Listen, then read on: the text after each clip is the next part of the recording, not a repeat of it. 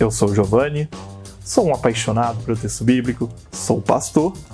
Estou aqui hoje para conversar com você sobre o livro do profeta Jonas. Se você tem acompanhado atentamente as aulas do bloco profético, já me ouviu dizer mais de uma vez que o livro do profeta tal é um apanhado de ditos proféticos, de oráculos proféticos. Só que isto não cabe aqui, no livro de Jonas. Por quê? Porque Jonas foi escrito no mesmo gênero literário de Ruth e José. Novela. O enredo todo se desenvolve em torno de uma só profecia. Daqui a 40 dias, Nínive será destruída.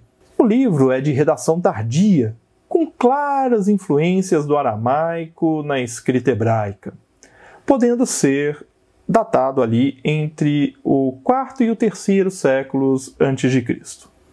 Jonas é lido na sinagoga, como leitura profética por ocasião do Dia do Perdão. A narrativa nos oferece marcos estruturadores que permitem dividir o livro em duas partes principais.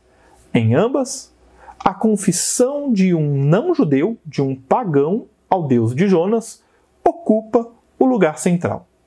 Na primeira parte, é o capitão do navio, em 1,6. Na segunda parte, o rei de Nínive, em 3, de 7 a 9. Em ambos os casos, eles esperam a salvação do Deus de Jonas.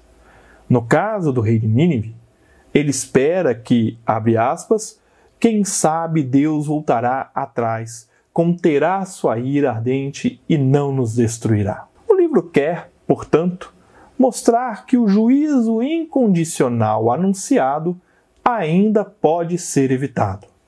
Deus é soberano em seu agir, maior do que Jonas possa imaginar. A atitude do profeta é tema de debate entre os judeus por conta da presunção de alguns profetas e a relação com as falsas e verdadeiras profecias. Muito se fala da desobediência de Jonas, do chamado irrevogável de Javé, mas dentre as conclusões que o texto nos apresenta, a de que a fé autêntica fora de Israel é a que deve sobressaltar aos nossos olhos.